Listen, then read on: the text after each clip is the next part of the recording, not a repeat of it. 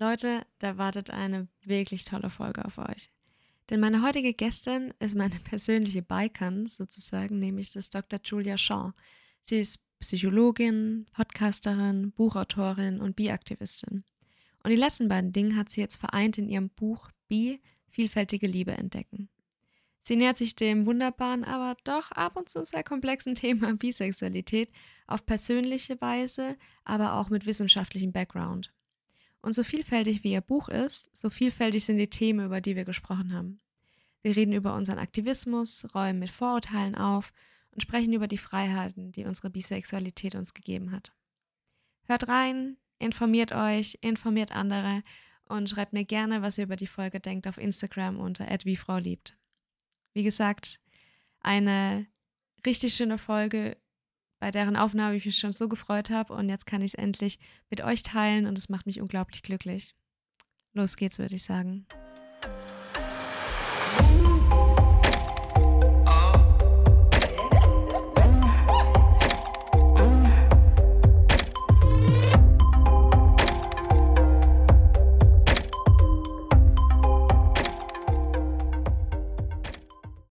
Ja, wunderbar, dass es geklappt hat. Ich freue mich richtig krass, dass ich dich hier im Podcast willkommen heißen darf. Tatsächlich witzigerweise vor ganz, ganz, ganz am Anfang, als ich wie Frau liebt angefangen habe und dann habe ich ab und zu so ein paar QA-Runden gemacht auf Instagram und sowas, da hat mich jemand gefragt, was wäre denn dein Favorite Gast, den du dir einwählen könntest, meinen Podcast oder so. Und da habe ich tatsächlich damals gesagt, ach, wenn die Julia Shaw vorbeikommen wird, das fände ich toll. Schön, warum?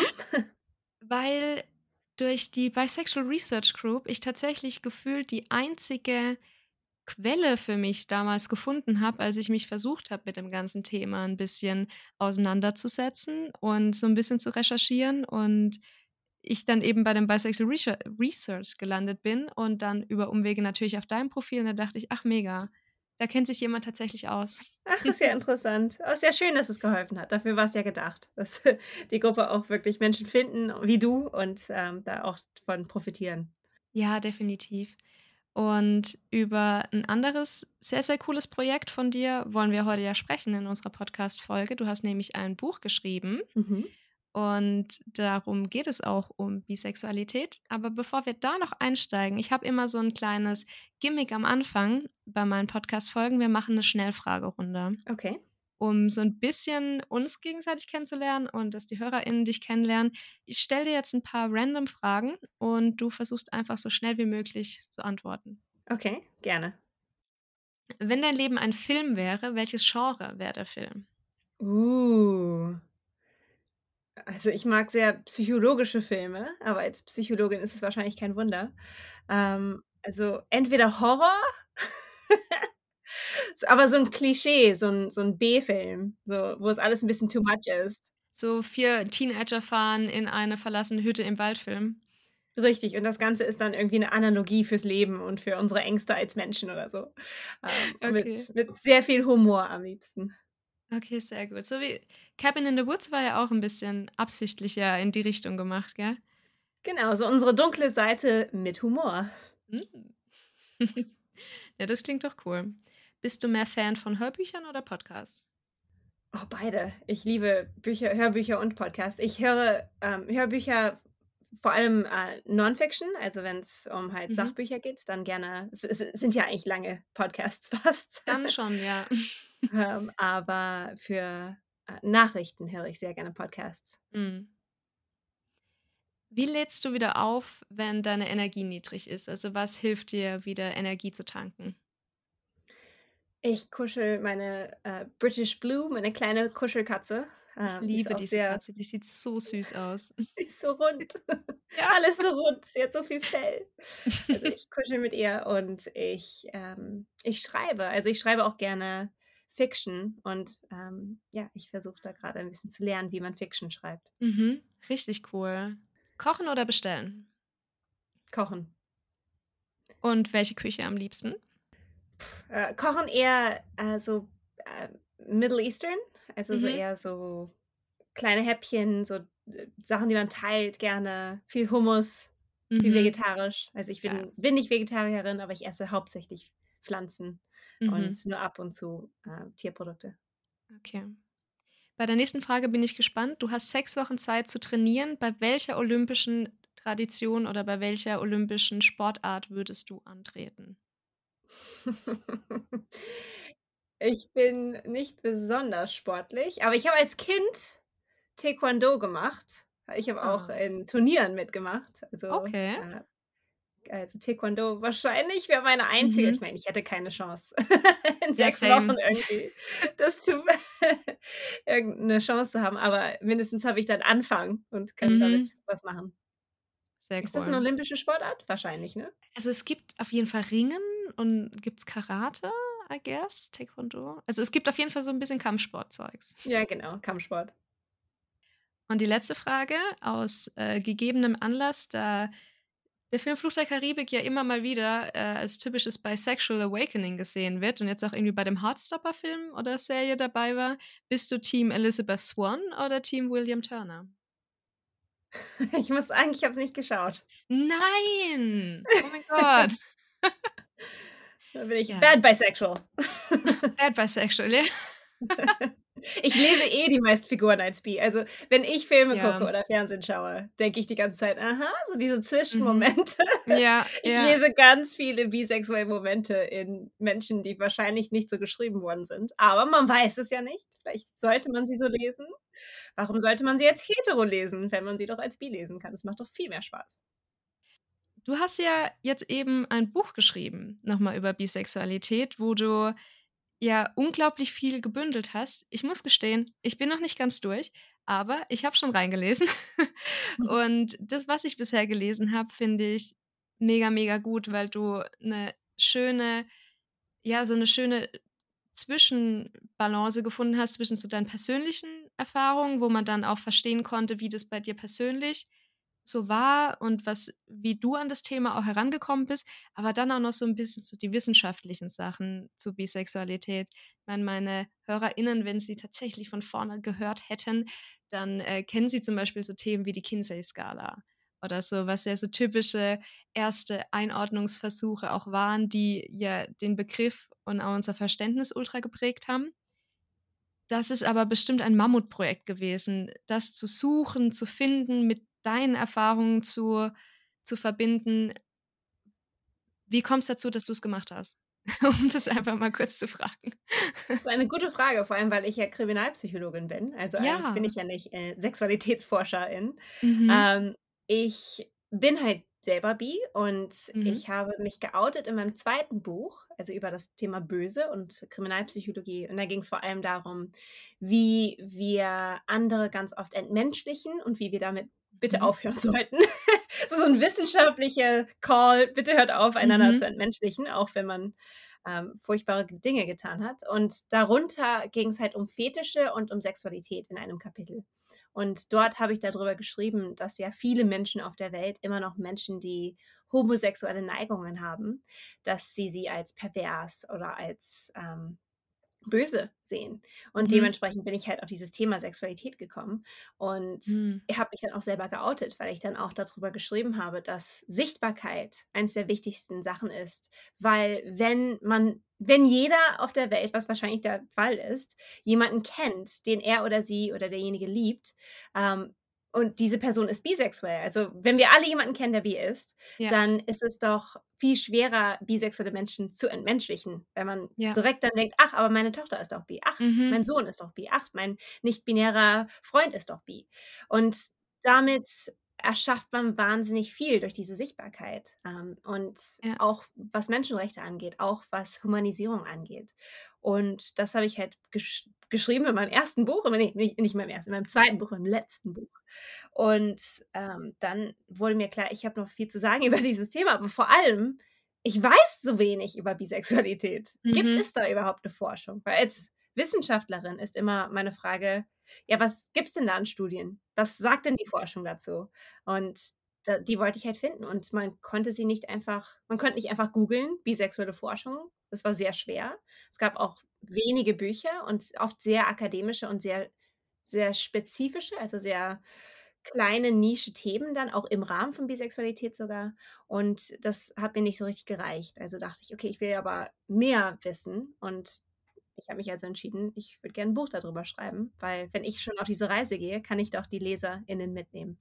Ja, nee, mega cool. Ich fühle das sehr, was du, was du meintest mit manche Sachen, von den wenigen Sachen, die es gibt, sind die komplett schwierig geschrieben. Ich habe für meine Masterthesis ähm, da habe ich über queere Podcasts geschrieben in Deutschland und habe dann auch so ein paar ähm, Definitionen, Problemstellungen, gesellschaftlicher Wandel etc. etc. Äh, versucht zu suchen und habe dann echt versucht, Kinsey durchzulesen. Und das bisschen, was man online noch äh, ohne was zu bezahlen gekriegt hat. Und da dachte ich auch so, yo, wenn ich nicht wirklich richtig Bock auf dieses Thema hätte, dann würde ich mir das nicht geben, weil das ist schon, schon sehr schwierig, da irgendwie nachzukommen. Richtig, es ist vor allem alles auf oder vieles auf Englisch. Natürlich die ursprünglichen ja. Bücher waren auf Latein und auf Deutsch sogar, aber mhm. Sexualitätsforschung vor allem seit den 50ern ist hauptsächlich auf Englisch. Also es Englisch ist einfach die Sprache der Wissenschaft insgesamt. Und das heißt auch, das ist nochmal eine Blockade für viele Menschen. Also es gibt schon die Paywalls, es ist schon sehr akademisch, das ist schon schwierig, dass man das überhaupt versteht, vor allem als Nicht-Akademikerin. Ähm, aber dazu kommt dann auch, dass alles auf Englisch ist. also muss man die Sprache auch noch kennen. Und das ist auch das Schöne mit diesem Buch, ist, dass ich habe es halt in, auf Englisch geschrieben und es wurde dann übersetzt und da habe ich auch mitgeholfen, nicht an der Übersetzung, aber dann an dem, an dem Edit. Und ähm, diese Forschung ist jetzt zum ersten Mal auf Deutsch auch. Also diese ganzen ForscherInnen, diese ganzen Wörter sind jetzt verfügbar, hoffentlich für Menschen, die sonst einfach nicht da dran gekommen wären. Ja, tatsächlich bei zwei, drei Sachen ist es mir auch aufgefallen, wo ich dachte, okay, krass, das ist ja wirklich eins, also nicht eins zu eins übersetzt, aber tatsächlich mal ein deutsches Wort dafür, weil der ganze LGBTQ-Kontext, schon allein am Wort LGBTQ, ähm, sind wir ja da einfach sehr auf einer englischen Sprache und wir sind Vogue und wir sind queer und wir sind alles, aber wir sind halt nicht aufgeweckt oder ich weiß es nicht. Das, hat, das, das ist auf Deutsch einfach furchtbar. ähm, ja. Aber ja, natürlich ultra wichtig, dass man mal was Deutsches auch dazu hat, sodass man es auch mal Leuten geben kann. Und was ich halt auch mega gut finde an jetzt vor allem Büchern. Ich komme aus der Druckereifamilie, ich bin sowieso alles geschriebenes Wort der Wahnsinn. Ich verschenke auch total gern Bücher und sowas kann man halt auch Leuten mal in die Hand geben, die vielleicht zum Beispiel noch gar keine Berührungspunkte irgendwie mit Bisexualität hatten oder die vielleicht jetzt maximal, sage ich jetzt mal, mich kennen und das dann aber auch nicht so ganz hundertprozentig verstehen oder nicht so ganz nachvollziehen können, was das jetzt eigentlich ist oder das eher so als, ähm, ja, als, äh, als Ausnahmefall abstempeln, sozusagen. Also, ah ja, okay, du bist jetzt bisexuell, aber wer denn sonst, kind of. Ähm, und dann kann man das dann auch schon sagen, nee, hier, wir sind überall. Ihr seht uns bloß nicht. Richtig. Was ja tatsächlich echt ein großes, äh, großes Ding ist, du hast ja auch ganz am Anfang in deinem Buch drauf, bist du drauf eingegangen, an sich, wir sind die größte Minderheit, was ich ein wunderbares Wortspiel finde. Aber es gibt eigentlich echt so viele von uns, aber wir finden sie nicht oder sehen sie nicht. Richtig. Woran denkst du, liegt das? Ja, ähm, aus ganz vielen Gründen und da gehe ich ja auch dann in den unterschiedlichen, Kap in, in den mhm. unterschiedlichen. Kapiteln drauf ein. Also zum einen gibt es, glaube ich, den Mythos, dass Bisexualität ein Trend ist. Also wenn man überhaupt mhm. drüber spricht, was dann dazu sagen, dann ist das irgendwie, ach ja, die höre ich auch immer wieder im Moment, auch für, zu, zu diesem mhm. Buch. Ach ja, klar, die junge mhm. Generation, die sind doch alle, alle queer und alle bi. Und ich meine, diese Idee, dass es irgendwie Trend ist und dass nur junge Menschen bi sind, finde ich super interessant, weil wenn man sich die Geschichte dazu anguckt, das wird schon lange gesagt und immer wieder. Also in den 70ern gab es auch groß Cover-Stories, Bisexualität, der neue Trend. In den 90ern gab es, der Spiegel hat ein Cover-Story, auch wieder Bisexualität, der neue Trend. Und es ist so alle 20 Jahre ist es wieder ein Trend. Und so funktionieren Trends eigentlich nicht. Und natürlich hätte Kinsey, der natürlich auch schon Ende der 40er, Anfang der 50er Jahre Sexualität erforscht hat, er hat auch schon gesagt, Bisexualität ist eher die Norm als die Abweichung. Und er hat zwar immer e-, eher um, über ein Spektrum gesprochen, hat nicht immer über Bisexualität als Wort gesprochen, aber halt Menschen, die nicht 100% sich als hetero oder homosexuell einordnen können. Und das wissen wir eigentlich schon seit den 40er Jahren. Ähm, und was ich interessant finde, ist halt diese Rhetorik, dieses, ach, es ist doch schon, das Thema haben wir doch schon, es ist doch ein Trend, es ist doch die, die Jugend, die kennen das doch alle schon. Das ist zum einen äh, problematisch, weil es nicht stimmt, aber es ist auch problematisch, weil entweder, wenn man das so als Trend sieht, denkt man, ach, das könnte wieder weggehen. Und das andere, das größere Problem, würde ich sogar noch sagen, diese Idee, dass, ach, die Jugend, die haben es doch alle schon drauf, verstehen sie doch alle schon, ist, dass wir damit nicht adäquat über dieses Thema sprechen.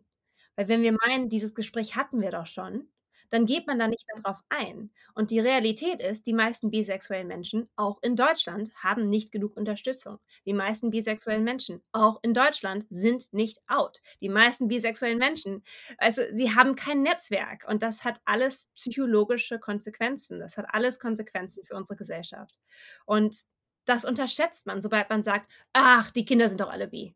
Es gibt ja auch den, den März als tatsächlichen Bisexual Health Awareness Month, als wirklich nochmal Herausstellung dessen, dass auf bisexuellen Menschen doch nochmal ein ander, anderer Druck herrscht als ähm, auf gut heterosexuellen Menschen sowieso, aber auch sogar nochmal innerhalb der LGBTQ-Community, wenn man es mit äh, homosexuellen Menschen vergleicht, haben wir, haben wir einen deutlich größeren Ballast zu tragen, würde ich behaupten, was bestimmt daran liegt, dass wir es erstens nicht wissen und dann auch gar nicht einschätzen können. Ich weiß jetzt nicht, wie es bei dir persönlich war, aber ich war damals, als ich so ja in der Pubertät angefangen habe zu überlegen, okay, Frauen fände ich irgendwie auch total interessant. Man ist heteronormativ geprägt, man ist in Anführungszeichen automatisch eher in Beziehungen mit Männern gegangen, weil das war, wurde irgendwie erwartet und ich meine, darauf steht man ja als bisexuelle Person ja auch. Deswegen ist ja irgendwie so die direkte Wahl, das doch auf einen Mann.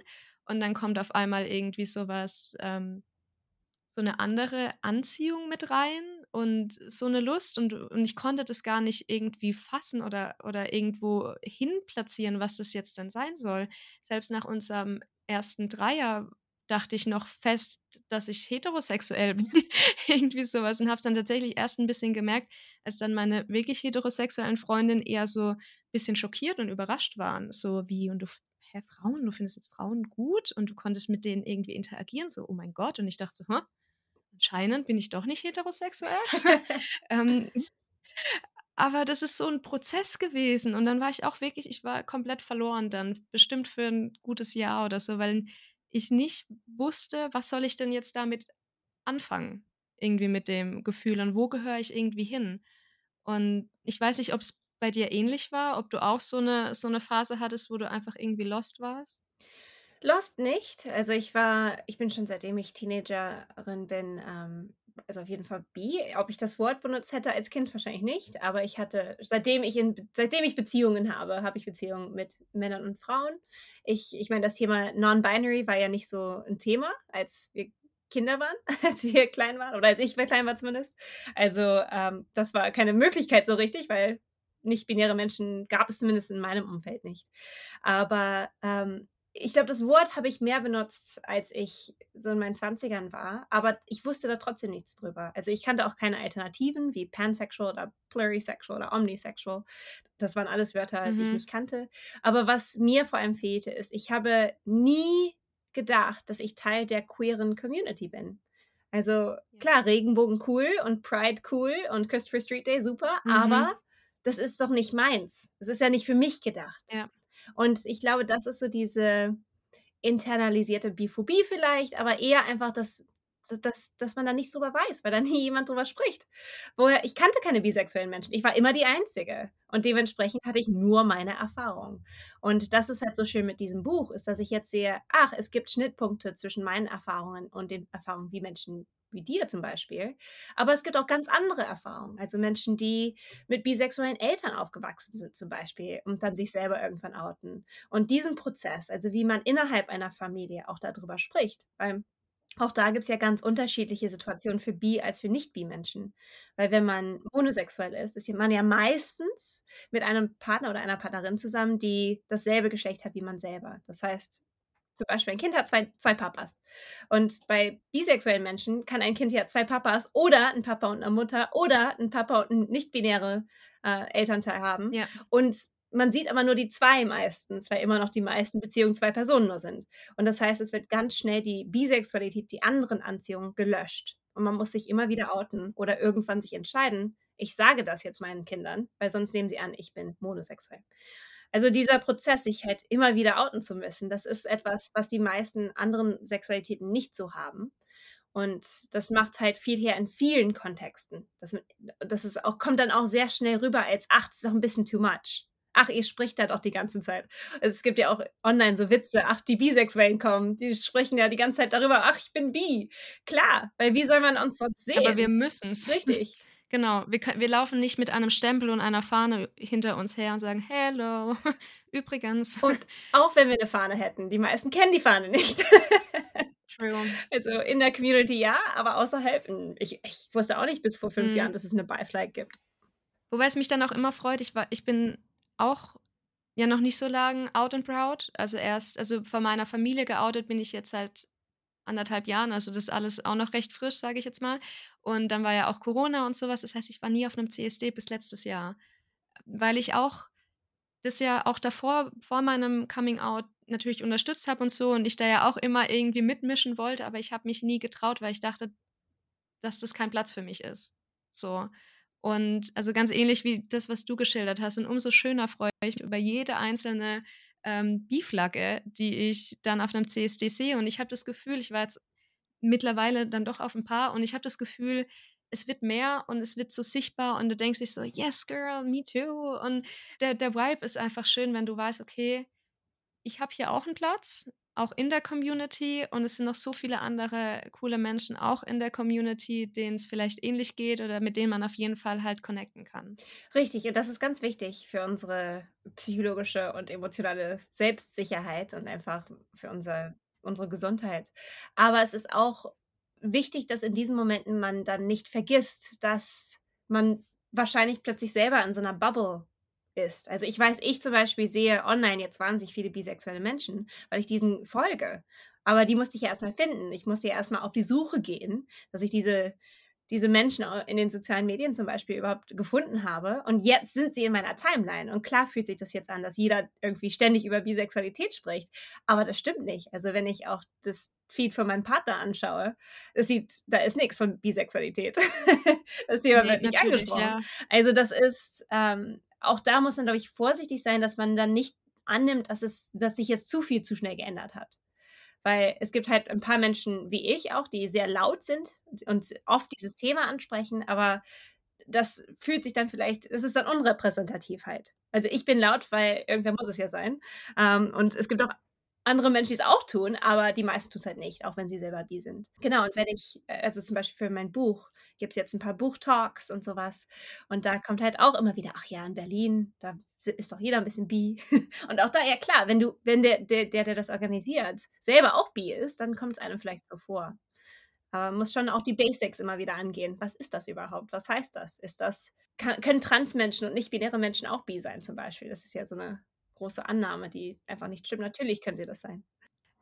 Was ich mega schön fand und das auch gefühlt ähm, seit langem so die schönste Formulierung in deinem Buch jetzt gefunden habe, seit langem, ist, dass Bi ist nicht Frau und Mann, sondern gleich und anders. Und ich finde, das kann sich jeder jetzt nochmal auf die Fahne schreiben, weil ich finde, das trifft es so ein bisschen auf den Punkt. Weil auch ich habe ganz am Anfang, als ich dann auch für den Podcast angefangen habe und in meiner ersten Folge, was ist Bisexualität, so ein bisschen stiefmütterlich halt geguckt habe, wie gehe ich das Thema an, habe ich das auch definiert, ähm, dass Bisexualität zwischen Frauen und Männern sind. Und äh, jetzt auch einen fetten Disclaimer unter der Folge gemacht, dass das nicht eine Definition ist, die, die ich jetzt unterstütze, weil ich jetzt viel mehr dazu gelernt habe. Was auch ein Punkt ist, ich glaube, den wir uns insgesamt in der Community oder auch als bisexuelle Menschen speziell zugestehen müssen, es ist nicht möglich, direkt von Anfang an alles zu wissen, weil das ist, das ist einfach schlicht nicht da. Aber solange man, finde ich, offen ist, weiterzulernen, zu reflektieren, so, hey, das, was ich damals gesagt habe, gilt für mich nicht mehr, weil ich mich jetzt einfach auf einem anderen Wissensstand befinde wie damals, mich mit mehr Menschen ausgetauscht hatte, die ich damals noch gar nicht kannte, dann finde ich, ist das auch ein wichtiger Prozess. Und ich habe manchmal das Gefühl, dass vielleicht gerade in der Community wir uns diese Freiheit der Reflexion, nenne ich es jetzt einfach mal, nicht geben, weil wir dann doch Angst haben, oh, dann haben wir aber einen Fehler gemacht, das ist scheiße und wir dürfen keine Fehler machen oder sowas. Ähm, und ich finde es viel wichtiger, da einfach weiterzulernen, anstatt stehen zu bleiben. Das sieht man auch in der Forschung zum Thema By Spaces. Also wie sieht ein By-Ort überhaupt aus oder ein, ein Platz für bisexuelle Menschen, also physisch sowie auch psychologisch. Und in England gibt es zum Beispiel By Pride, seit kurz, also nicht seit langem, aber es gibt seit ein paar Jahren, natürlich nicht während Corona, aber ja, online schon, aber nicht halt physisch, ähm, By Pride. Und das ist einfach ein Pride, also für bisexuelle Menschen. Äh, und natürlich kommen da auch andere Menschen dazu, aber das ist das, das Top-Thema ist, ist Bisexualität. Und da ist auch immer wieder Diskussion, seitdem es solche Spaces gibt. Die gibt es auch schon länger, aber halt sie, sie verändern sich und werden eher so Pride-Events und nicht unbedingt hier ist es natürlich auch noch politisch, aber es ist dann nicht eine Konferenz zum Beispiel. Also so Konferenzen gibt es schon länger und Meetings gibt es auch schon länger, seit den 80ern, was Bisexualität angeht. Aber so Pride, so Partys, könnte man sagen, gibt es noch nicht so lange, die bispezifisch sind. Aber auch da sieht man in der Geschichte, also wenn man diese, diese Meetings und diese Communities verfolgt, da gibt es immer wieder dieses Thema, wir sind nicht gut genug, wir machen das nicht gut genug. Und das kommt dann auch ganz oft dazu, dass sich Communities und Organisationen, dass sie dann einfach verschwinden irgendwann weil man sich, man, man hält den Maßstab so hoch, dass man da gar nicht drankommt, obwohl es oft einfach darum geht, versucht, macht euer Bestes, spricht über Themen wie Rassismus in, innerhalb der Queer-Szene, spricht über Gender, spricht über Wortwahl, was ist denn jetzt das richtige Wort, wie sprechen wir darüber. Solange dieser Dialog offen bleibt, natürlich kann man nicht alles auf einmal, aber versuchen sollte man es trotzdem, finde ich. Also deswegen habe ich ja auch die Bi Research Group ähm, gegründet, weil mir es wichtig war, dass wir einfach Menschen zusammenbringen und über dieses Thema sprechen. Weil nur so gibt es diese Stärke auch in der Wissenschaft, dass wir wirklich alle sagen, hey, ach, du machst das, ach, ich mache was ähnliches. Und dann gibt es diese Vernetzungen, die wahnsinnig wichtig sind, auch innerhalb der Wissenschaft. Weil sonst so isolierte BiforscherInnen, das ist halt schwierig. Und da ist, da ist dann auch wieder Isolation, genauso wie in Bisexualität insgesamt. Also Netzwerke sind wahnsinnig wichtig und wir müssen ganz vorsichtig sein, dass wir nicht uns selber diesen Maßstab zu hoch setzen, wo wir nicht dran können. Wie, stell, wie kann ich mir das eigentlich vorstellen? Du hast ja die Bisexual Research Group eben gegründet, äh, über die ich ja auf dich aufmerksam geworden bin ganz früher. Hast du da einfach mal gesagt, es reicht, ähm, es sammeln sich alle bisexuellen WissenschaftlerInnen um mich herum und dann macht ihr Forschung oder wie kann ich mir das vorstellen? Das ist eine gute Frage. Es hat mit einem Tweet angefangen. Also ich habe einen Tweet geschickt, verschickt und da war ich schon im Schreiben. Also da hatte ich mich schon entschieden, ich schreibe ein Buch über Bisexualität und ich hole Wissenschaft aus dem Schatten und ähm, dann fing es an und ich war, war dann bei Google Scholar und habe reingetippt, bisexual. Und was habe ich gefunden? Bisexuelle Geckos.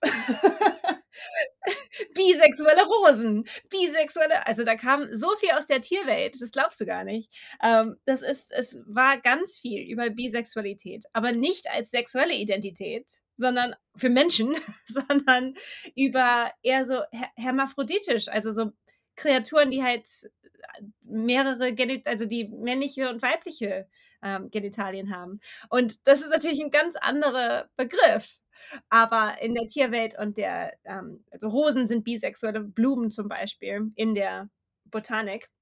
Äh, was ich übrigens schön finde. Das macht den Weintees auch, das ist mega auch nochmal schön. anders. Das ist ja unsere Blume dann. Richtig, genau. Und äh, also musste ich erstmal gucken, okay, wo, vielleicht ist das der falsche Begriff sogar, weißt du? Ich musste erstmal gucken, wo mhm. suche ich denn? Wo finde ja. ich denn überhaupt die Forschung? Und dann dachte ich, okay, vielleicht tweete ich einfach mal was und frage, wo seid ihr denn alle? Und da habe ich halt ge geschrieben, ich würde ganz gerne eine Forschungsgruppe, bisexuelle Forschungsgruppe gründen. Wo, wo seid ihr? Wer möchte dazukommen? Und innerhalb von 24 Stunden hatte ich irgendwie zehn Menschen, die sich die sich gemeldet hatten, was ich total überraschend fand, weil ich wusste gar nicht, dass es zehn aktive ForscherInnen zu dem Thema gibt. Und dann läpperte sich das halt. Und dann haben sie ihre FreundInnen mitge mitgebracht und dann plötzlich war da nochmal in Brasilien haben wir jetzt eine ganze Gruppe, die in Brasilien das forscht, in Amerika, in Australien, in Europa, in Indonesien, also überall gibt es irgendwie so ein Paar, auch aus unterschiedlichen Bereichen natürlich. Also ob es Filmstudies ist und Repräsentation in Filmen, ob es in der Psychologie ist oder in, in Gesundheit, also Health, also wo es dann auch teilweise Themen wie AIDS natürlich groß sind immer noch, HIV-AIDS und wie man das angeht. Ähm, und äh, Themen wie also Sozialisierung und Heteronormativität und wie man dagegen kämpft, auch aus der Soziologie zum Beispiel. Also diese ForscherInnen hatten alle sich nicht gegenseitig gefunden. Und ich war zwar keine Sexualwissenschaftlerin, aber ich war interessiert und ich wollte so der Kleber sein zwischen allen. Und da haben wir dann halt monatlich, das war alles online, weil es ja halt wahnsinnig international ist. Und da haben wir uns dann monatlich getroffen und ich habe dann einfach davon profitiert, dass jeden Monat gab es dann einen Vortrag. und ich durfte dann lernen. Hammer. Das klingt echt richtig gut. So Leute ich stelle mir das so süß vor, so wie du stehst auf dem Berg so, Hilfe, genau. wo seid ihr? Und dann ist sie so, hier. Ja, genau. Genau so war es. Genau so war's. Und es war sehr schön im Endeffekt, weil auch, also letztes Jahr haben wir dann eine Konferenz online gehalten, wo dann fast 500 Leute dabei waren. Also das sind auch so Nummern, wo ich denke, das ist so schön, dass es so viele Menschen gibt, die mhm. WissenschaftlerInnen in dem Bereich sind und auch Menschen, die sich dafür interessieren. Ich meine, das sind wirklich akademische Talks über Sexualität und trotzdem hatten wir so viele Menschen. Also das ist für mich so ein Zeichen, die Welt möchte das gerne und sie ist, diese Welt ist immer noch sehr versteckt und ich möchte halt, wie gesagt, sie weiterhin aus dem Schatten holen und sagen, hey Leute, hier, hier könnt ihr diese ForscherInnen finden. Und auch die ganzen Namen kann man ja dann aus dem Buch auch rausholen und sagen, oh, ich google jetzt mal diese Person, weil diese Forschung interessiert mich besonders. Und ich hoffe, das hilft dann fast so als, ich weiß nicht, so als Guidebook, wie so ein Atlas. Wo sind, wo, was sind die Themen und wo sind die Menschen?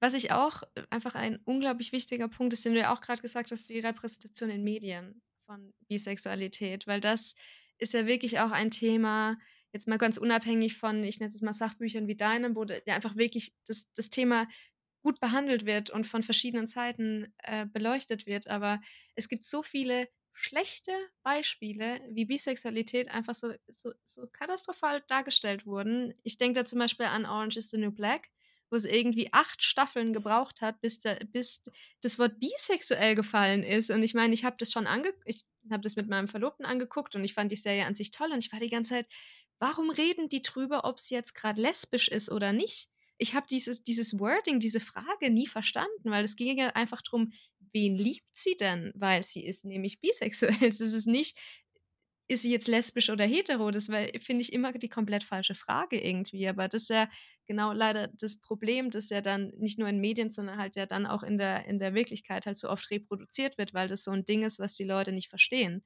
Und das spiegelt sich dann natürlich eben in Filmen etc. wieder. Richtig. Aber ja. ja. Und Darstellung von Bisexualität, genauso wie es schwierig ist, sichtbar zu sein in Beziehungen in echt, ist es auch schwierig oder kann es schwierig sein, in Fernsehserien zum Beispiel oder Filmen es zu zeigen. Also ohne dass man die Figur hat, die quasi hin und her geht zwischen unterschiedlichen Geschlechtern, ist es halt ziemlich schwierig oder kann es schwierig sein. Und ich glaube, da trauen sich auch ganz viele ähm, Menschen, die Filme machen, nicht so ganz dran. Und das finde ich auch interessant, weil innerhalb der Film- und Medien-Community gibt es so viele queere und bisexuelle Menschen.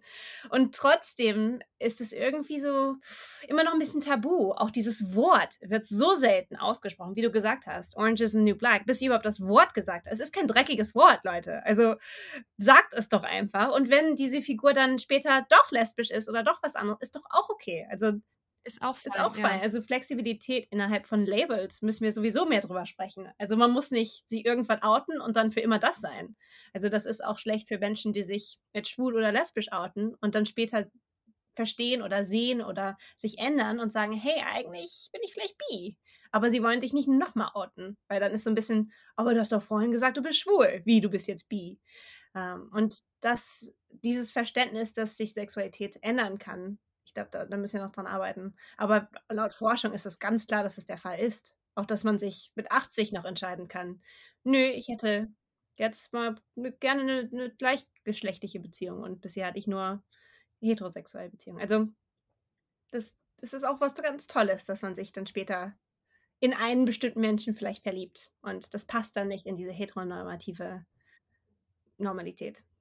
Aber ich denke mir da auch immer, es, ist, es wird ja auch oft als Vorurteil ähm, ja gesagt, Bisexualität ist so der Zwischenschritt, bevor man schwul oder lesbisch wird oder so. Was ich auch schon sehr oft gehört habe, auch, äh, weil dann Menschen meinten, ja, wieso heiratet ihr? Du bist doch jetzt bi, bist du bist ja dann lesbisch so. Und ich dachte so, nein.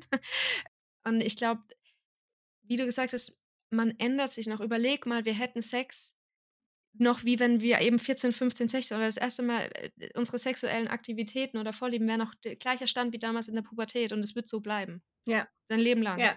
Als ob, also das wäre eine Katastrophe.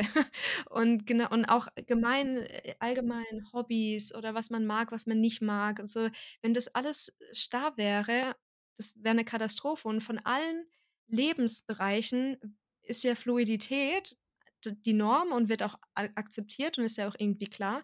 Außer eben bei der Sexualität, da ist es anscheinend in Stein gemeißelt.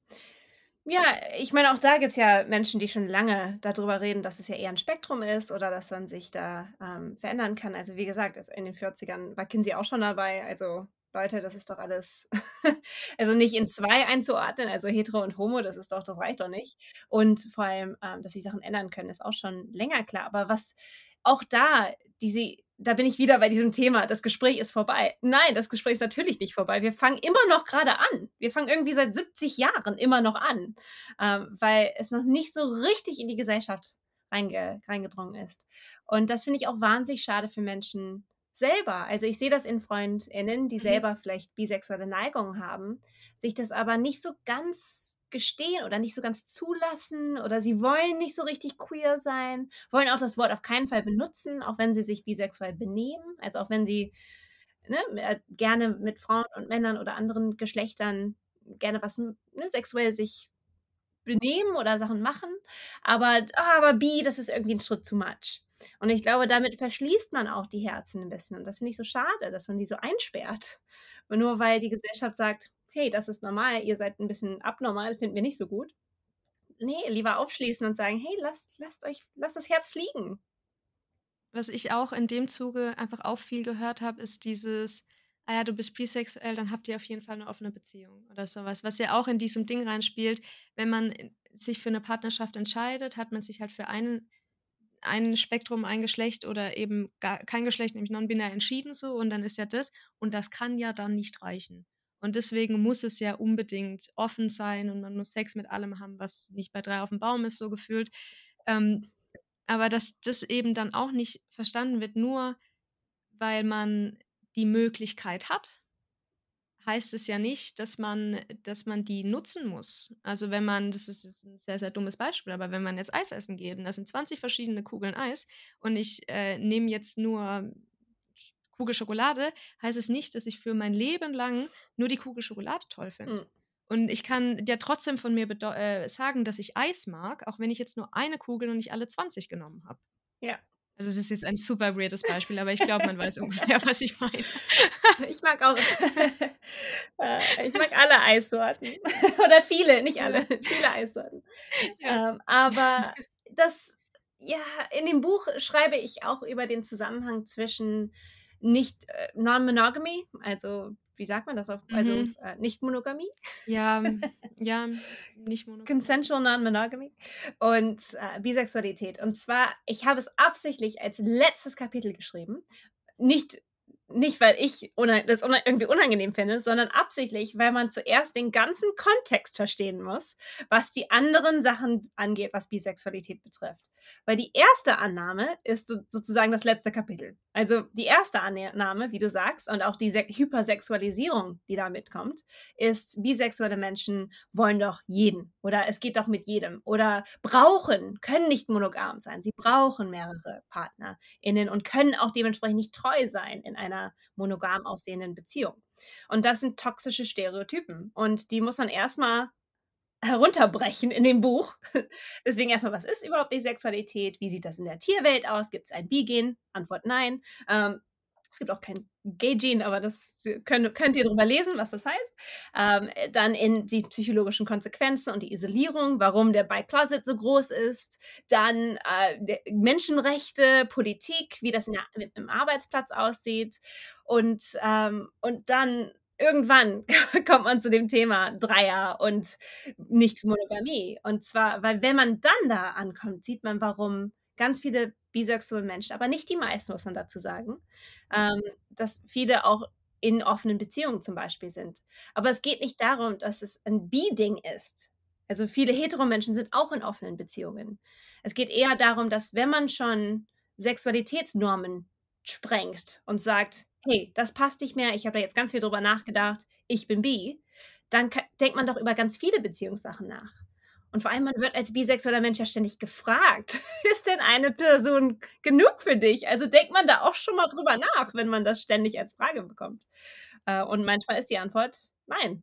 Und das ist auch okay. Aber für viele ist die Antwort auch ja. Und das ist auch gut. Also einfach das dann da auch, also da gibt es einigermaßen viel Forschung zu. Es gibt auch einen ähm, Menschen, Ryan Scotes heißt er, der einen PhD in, in Dreier hat, was ich sehr lustig finde. Hammer.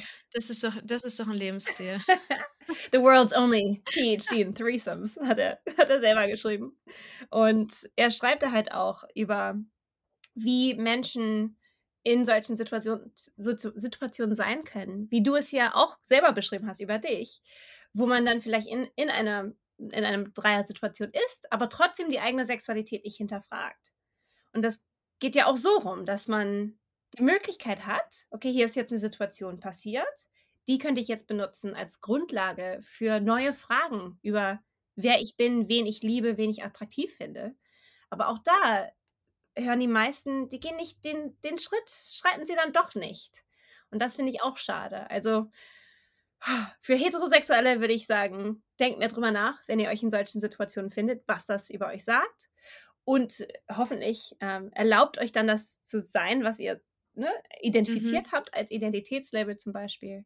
Und für Bi-Menschen nimmt nicht an, also die, diese Vermutung, man muss in einer offenen Beziehung sein, ist totaler Blödsinn. Lebt euer Leben, wie ihr es leben wollt. Und ähm, ja. das ist auch toll ist jetzt auch wieder ein typisches Swinger-Ding, aber alles kann, nichts muss.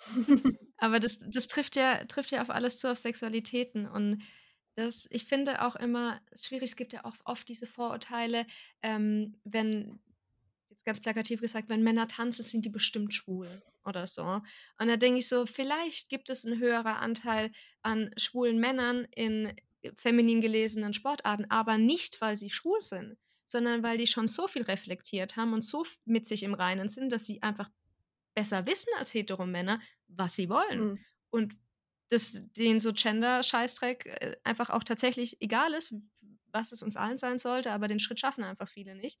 Und deswegen denke ich immer, nee, das ist nicht, es könnte vielleicht eine Kausalität sein, aber nicht da, wo ihr sie gerade seht. Richtig. Weil das hat nichts damit zu tun, was die Sexualität von dem Menschen ist, sondern die Art und Weise, wie reflektiert vielleicht der Mensch ist und was vor allem auf diese Reflexion dann folgt. Also was hat man gefunden und, und handelt man danach oder nicht?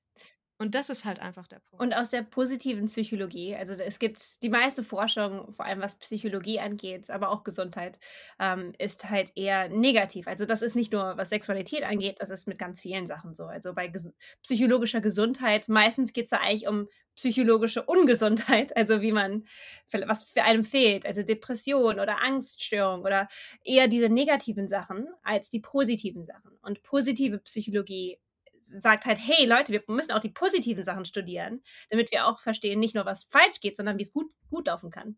Und aus der positiven Psychologie gibt es ein paar Studien zum Thema Bisexualität. Und eine insbesondere finde ich super, weil äh, hat halt nur gefragt, was, was mögt ihr am besten über eure bisexuelle Identität? Weil das ist eine ganz andere Fragestellung, als die meistens gestellt wird. Und zwar, was gibt es für Probleme für bisexuelle Menschen? Was, wie fühlt ihr euch ausgeschlossen? Was gibt es für, ne, sei es negativ, negativ, negativ? Und man könnte dann meinen, wenn man nur diese Studien liest, ist es doch alles ganz furchtbar. aber wie gesagt, das ist bei ganz vielen psychologischen Sachen so. Äh, aber die, die Aussage, die aus dieser Studie kam, ist, dass die meisten ProbandInnen haben gesagt, der, das Größte, was man ja, bekommt von dieser bisexuellen Identität vor allem, ist Freiheit. Und das finde ich so ein schöner Gedanke, so Freiheit. Freiheit in demjenigen, in die, die man sich verlieben kann, Freiheit in Beziehungsoffenheiten, also dass man diese Themen bespricht eher, Freiheit in der eigenen Identität. Also ich finde das so schön, dass Freiheit, dieses Positive da auch irgendwie rausgehoben wird, aber auch das ist genau der Grund, glaube ich, warum Menschen Bisexuelle skeptisch ansehen. Sie sagen, ihr, ihr habt zu viel Freiheit. Und da gibt es ein Zitat von äh, dem Therapeuten Fritz Klein. Das ist einer, der die Kleinskala das Kleinraster. Dieses Kleinraster, genau, das Kleinraster ähm, hat er erfunden. Und ähm, da ging es halt um Therapie und wie man Menschen, wie am besten mit Menschen drüber spricht, über vor allem bisexuelle Neigungen. Und er hatte einen äh, Vater von einer Patientin, die er hatte, der kam dann und sagte, warum, warum ist meine Tochter immer noch bi? Weil er hatte das missverstanden, dass Klein seine Tochter nicht mehr B macht. Äh, und Klein hat gesagt, nein, nee, nee, nee, das mache ich hier nicht. Und dann kam der Vater mit dem Zitat, das ist das Problem. Ein Mann hier, eine Frau hier, zu viel Freiheit. so denke ich jetzt ganz oft. Bisexualität, das ist das Problem. Zu viel Freiheit. Aber das meinte er wahrscheinlich ernst. Weil das fühlt sich so unfair an, wenn man sich selber eingeschlossen fühlt und sieht, mhm. ach, da sind fliegende Herzen. Wobei vielleicht nicht nur unfair. Ich habe immer das Gefühl, ich habe auch ähm, in meinem weiteren Bekanntenkreis so Reaktionen bekommen, so die auch sehr abneigend gegenüber meinem Coming Out dann waren und meinten, hä, das, was bist du jetzt für ein Mensch, kind of. Also so richtig negativ. Und ich hatte das Gefühl, dass die Leute einfach besonders unsicher waren, und zwar mit sich selbst, weil sie den Schritt der Reflexion einfach nicht, nicht gesehen haben und die dachten, mein Glashaus wird jetzt von der Freiheit, die ich vermeintlich habe, halt irgendwie zum Einstürzen ähm, gebracht, dass ich da jetzt mit den Steinchen äh, sitze und werfe. So. Aber das ist einfach auch nicht der Sinn der Sache, auch nicht der Sinn, weswegen ich auch über zum Beispiel über unsere offene Beziehung hier spreche in meinem Podcast. Irgendjemand hat mir auch mal geschrieben, ich würde Monogamie verteufeln. Das, nee, mir ist, mir könnte es nicht egaler sein, wie manche Menschen ihre Beziehung führen. Mir geht es nur darum, es gibt nicht nur dieses eine Konzept, das zu allen passt. Das ist ja auch nicht, du wirst nicht einen Schuh finden, der alle, alle Menschen der Welt passt, sondern du musst so ein bisschen dein eigenes Ding finden. Und nur wenn du dann Full Circle zur äh, Sichtbarkeit vom Anfang, nur wenn du weißt, was wir, was es noch gibt außerhalb vielleicht von Monogamie und auch wie man dann diese, diese Nicht-Monogamie gliedern kann, ist ja auch nochmal ein komplett neues Feld dann mit sehr riesige Spielwiese, die man aber für sich auch wieder einzäumen muss, damit es klappt. Das muss man erstmal dann finden und drüber sprechen, damit man für sich sagen kann, finde ich gut oder finde ich scheiße. Und das ist ja alles, was man, was man dann erreichen will. Eigentlich ein, ein Denkanstoß. Aber manche ähm, fühlen sich da dann irgendwie bedroht. Das, das, ist richtig, aber das ist bei ganz vielen Sachen so. Also als Wissenschaftlerin komme ich ja immer wieder gegen Wände, psychologische Wände, eher als physische. Aber das, auch wenn man über das Thema böse spricht, also es gibt Menschen, die einfach sagen, nein, aber dieser Mensch ist böse. Und ich sage, diese, aber hinterfragen wir doch diesen Begriff und was meinen wir überhaupt damit und wie können wir diesen Menschen besser verstehen? Äh, und auch da, wenn man ein Leben lang beigebracht bekommt, es gibt gute und böse Menschen oder es gibt heterosexuelle und homosexuelle Menschen oder es gibt was auch immer einem beigebracht wird, natürlich ist es schwierig, andere Gespräche über diese Themen zu haben. Aber was ich hoffe, auch die Wissenschaft bieten kann, ist, dass man sagen kann, hey, hier gibt es ganz viele Menschen, die gute Fragen stellen. Und vielleicht könnt ihr ja von dieser Fragestellung selber auch was lernen. Und einfach, dass man, wie du sagst, auch diese Breite der Möglichkeiten sieht und se selber entscheiden kann. Also wirklich auch empowered mit mit Wissen einfach und sagt, hey, hier sind eure Möglichkeiten, jetzt könnt ihr eine informierte Entscheidung treffen. Du hast ja in deinem, in deinem Buch als Widmung oder als ersten Ding geschrieben, sexuelle Freiheit ist etwas Wunderbares und Fragiles. Mhm. Und das finde ich, fand ich ein schöner, schöner Einstieg tatsächlich, weil dieses Fragile, für mich persönlich, weiß ich, ob du das jetzt so gemeint hast, das Fragil ist für mich auch immer noch etwas, äh, etwas Fluides eben, dass es nicht einmal abgesteckt ist, sondern dass es sich verändern kann. Habe ich das richtig verstanden oder wolltest du mit diesem Zitat auf irgendeine andere Richtung hinaus? Ich meine, es kann das bedeuten, was es für jeden von uns, jedem, jeder Leserin, äh, was es für, für, denjenigen oder diejenige bedeutet. Aber ich glaube, für mich war das eher, sexuelle Freiheit ist, äh, also auf Englisch, Sexual Freedom is magnificent and fragile. Und der Grund dafür war eher, dass ein großer Grund, warum ich dieses Buch geschrieben habe. Es war nicht nur, weil es irgendwie Spaß machte. Ich meine, klar, macht es auch Spaß, sich selber diese Fragen zu stellen. Und auch, ich habe auch einen Master in Queer History, History noch gemacht, weil ich noch mehr wissen, wusste, wissen wollte, auch über die Geschichte insgesamt. So queere Menschen und wie wir uns selber in der Geschichte sehen können und ob. Und ähm, aber hauptsächlich oder ein großer Grund für dieses Buch ist, dass ich Angst habe. Ich habe Angst, dass Menschen wie du und ich wieder kriminalisiert werden, dass homosexuelles Verhalten wieder illegal werden kann. Und das ist nicht eine unbegründete Angst. Wir sehen es. Wir sehen in manchen Ländern, wo LGBT-Free Zones plötzlich auftauchen. Wir sehen, dass in, in, in Uganda zum Beispiel plötzlich uh, the Kill the Gays Bill reinkommt. Also es gibt viele Länder auf der Welt, wo wir jetzt schon sehen, dass diese Rechte auch wieder zurückrutschen können. Und wir dürfen nicht ah, hier sitzen in unserem privilegierten Moment der Geschichte und sagen, ach, hier wird es nie wieder anders sein. Das ist totaler Blödsinn. Ja. Und ich glaube, wir müssen ständig dafür kämpfen, dass wir unsere Rechte behalten, dass wir mehr Rechte bekommen. Und da, dadurch sind Sachen wie Sichtbarkeit einfach wahnsinnig wichtig. Und ich unterschätze das nicht. Also ich will, diese Angst treibt mich zur Action. Also für uns, aber auch für andere Menschen auf der Welt, die bi sind und die immer noch keine Menschenrechte haben, was ihre homosexuellen Neigungen angeht. Und deswegen fragil. Weil die Annahme, ach, es wird doch immer okay sein, bi zu sein zum Beispiel, das ist zum einen jetzt nicht richtig und das wird auch nicht unbedingt so bleiben, wie es jetzt ist. Was auch ein Grund ist, und das als letztes, das ich gerne noch anschließen würde, warum auch Bisexualität kein Thema für bisexuelle Menschen alleine ist. Weil wir gehen immer auch in, ich habe das Gefühl, in der LGBTQ-Community gehen wir immer davon aus, heterosexuelle Menschen müssen Allies sein. Ja, sollten sie. Aber auch wir in der Community müssen Allies füreinander sein. Wir müssen genauso äh, für Transmenschen einstehen, für die Rechte und wie wir für uns selber einstehen, auch wenn es vielleicht uns, wenn wir cis sind, nicht betrifft, aber das hat ja nichts damit zu tun. Genauso können sich auch Menschen, die sich nicht als bisexuell identifizieren, eben sich über Bisexualität informieren und dann auch verstehen, was man da vielleicht tun kann, wie man den Menschen helfen kann, was man auch in seinem Umfeld schon machen kann. Es reicht, also es ist schon mal ein guter Anfang, wenn Leute ein Stereotyp hören und jemand sagt einfach, nee Leute, stimmt nicht. Das sind so die kleinen Dinge, die jeder von uns machen kann, ob bi oder nicht. Und deswegen informiert euch. Genau, und das ist auch, das Buch habe ich auch geschrieben, nicht nur für bisexuelle Menschen, sondern auch für alle anderen. Also ob man vielleicht einen Schnittpunkt hat, weil man ein, eine Bi-Partnerin hat oder weil der eigene Vater Bi ist oder weil man eine nicht-binäre, einen, einen nicht-binären Freund hat. Wie sagt man das auf Deutsch mit dem Gender? nicht-binäre nicht-binären Partnerin kennt. Äh, ich komme aus dem Englischen, dann ist das ein bisschen einfacher. Ähm, aber ähm, da, da kann man sich ja informieren. Also man kann dieses Buch lesen, man kann deinen Podcast hören, man kann, es gibt Möglichkeiten und je einfacher wir das machen, desto hoffentlich äh, einfacher kommen Menschen auch an diese Informationen dran. Und ich hoffe auch, dass dieses Buch halt im, in Anführungszeichen, normalen Buchhandel einfach auf dem Regal steht und dass man sieht, ah, da gibt es doch ein buntes Buch, das sieht doch interessant aus.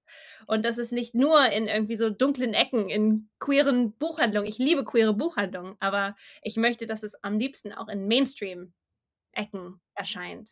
Und äh, das ist auch mir so wichtig. Also in England zum Beispiel ist mein, meine Buchpremiere ist im British Library. Das ist die größte Bibliothek in England, mitten in London auf der Hauptbühne. Und das ist für mich ganz wichtig, dass wir sagen, wir nehmen Platz und zwar auf der Main-Bühne. Nicht da in der Ecke, nicht da im Schatten, hier mittendrin.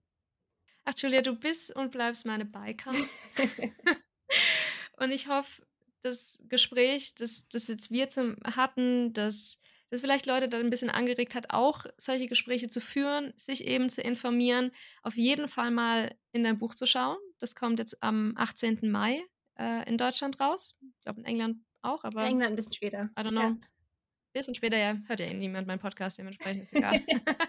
nee, genau, also Es war mir wirklich ein Fest, mit dir zu sprechen und ich freue mich umso mehr jetzt noch, den Rest von dem Buch fertig zu lesen und hoffe, wir bleiben da in Kontakt. Dann sage ich dir noch sehr gerne. meine Gedanken und wie ich es fand. Ja, sehr gerne. Kannst du mir gerne und, schreiben. Und vielleicht auf ein Wiedersehen hier im Podcast. Das würde mich natürlich auch freuen. Und ja, dann bleibt eigentlich nichts weiter zu sagen, außer be proud and wild and love more. Eure Anna und jetzt musst du deinen Namen sagen. ich kann meinen Namen sagen und Julia Shaw. Ja, wunderbar.